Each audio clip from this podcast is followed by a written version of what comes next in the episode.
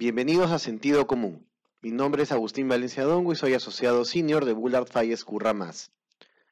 Hoy quiero discutir algunos aspectos de la reciente resolución de la Comisión de Barreras Burocráticas del INDECOPI, que ha generado mucha controversia respecto al impacto que puede tener en la salud pública el que se declaren ilegales ciertas exigencias vinculadas a los famosos octógonos que vemos en alimentos y bebidas. Primero quiero entrar en lo más importante. Indecopi no ha eliminado la obligación de colocar los octógonos en la publicidad ni la ha declarado una barrera burocrática. No se han declarado ilegales los octógonos, sino las exigencias impuestas por el Ministerio de Salud, el MINSA, en exceso de sus facultades. Por otro lado, al ser una resolución de primera instancia, sus efectos dependerán de si la misma es confirmada o no por la sala del Indecopi. En este punto además es importante recordar que la obligación de colocar las advertencias sanitarias, lo que nosotros llamamos hoy octógonos, en la publicidad y publicidad en empaque de alimentos y bebidas surge de la Ley 30021, también conocida como la Ley de Alimentación Saludable. Esta norma exige que si el contenido de sodio, azúcar, grasas saturadas y grasas trans en un producto supera ciertos parámetros técnicos, debe consignarse la advertencia respectiva en su publicidad y publicidad en empaque. Al tratarse una obligación establecida en una norma con rango de ley, Indecopi no puede declarar la barrera burocrática u ordenar su inaplicación. Habiendo dejado claro lo anterior, debemos centrarnos en lo que está en discusión en realidad en este caso, que es si las exigencias creadas por el MINSA cumplen con el principio de legalidad, es decir, si tienen un amparo en una norma con rango de ley. Pues bien, ¿qué es, ¿qué es lo que se declaró ilegal? Ciertas exigencias vinculadas a la forma como debían incluirse las advertencias que conocemos como octógonos en la publicidad. A manera de ejemplo está del tamaño que deben tener los octógonos en la publicidad impresa y en Internet, la duración que deben tener la presentación de estos en la publicidad audiovisual, la forma como deben ser leídos en la publicidad radial y cómo deben ser mostrados en los productos que son exhibidos en la publicidad. ¿Por qué son ilegales? ¿Cuál es el criterio que ha seguido el Indecopi? En simple, porque el MINSA no tendría competencia para regular la forma como deben ser colocadas estas advertencias en la publicidad. Al incorporar esas obligaciones en normas con rango infralegal, como son el reglamento de la ley de alimentación saludable y el manual de advertencias publicitarias, el MINSA habría ido más allá de lo que la ley le permite.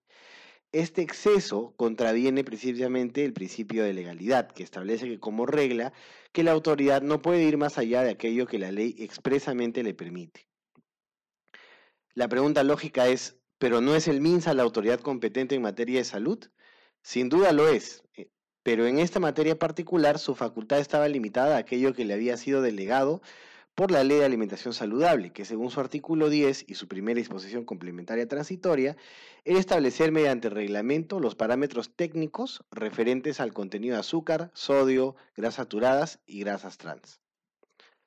En este punto, puede decirse que la Comisión del Indecopi fue incluso generosa con el MINSA, ya que estableció que sus facultades no se limitan a establecer únicamente los parámetros técnicos, es decir, lo que dice la ley, sino que también está facultado establecer medidas que tengan como objeto asegurar que dichas advertencias sean claras, legibles, destacadas y comprensibles.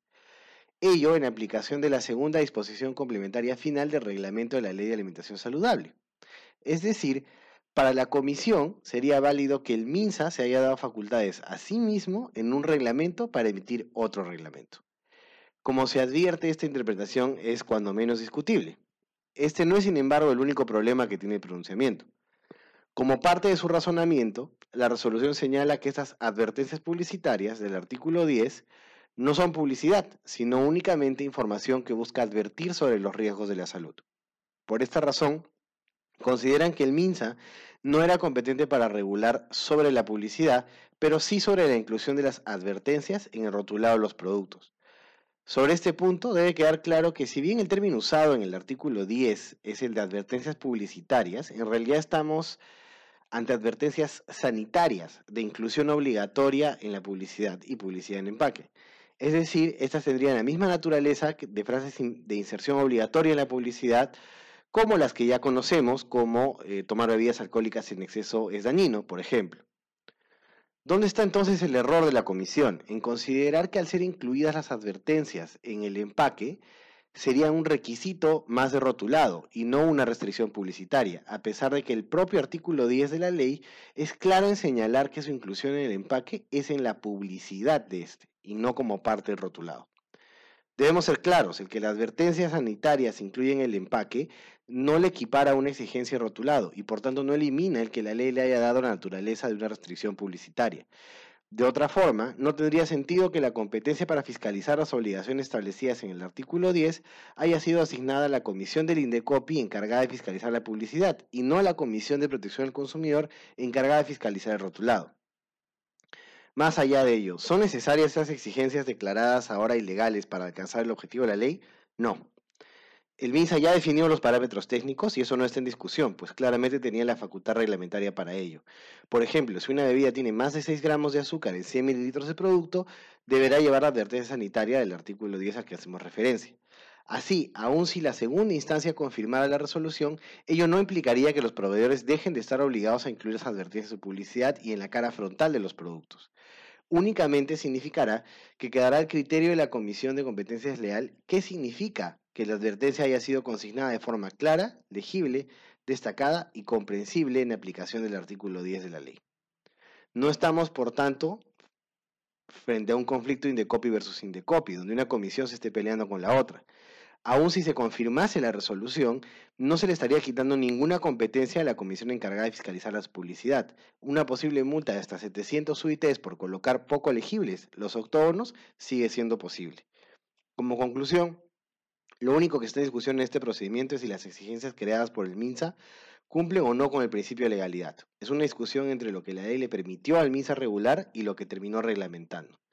Esto, y únicamente esto, es lo que tendrá que decidir la segunda instancia.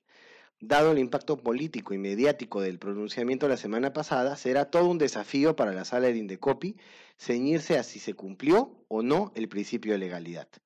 Espero este breve comentario contribuya a esclarecer un poco la situación estamos ante una historia que aún empieza y es difícil predecir su final. Por ahora, los octógonos no irán a ningún lado. Gracias, nos vemos pronto.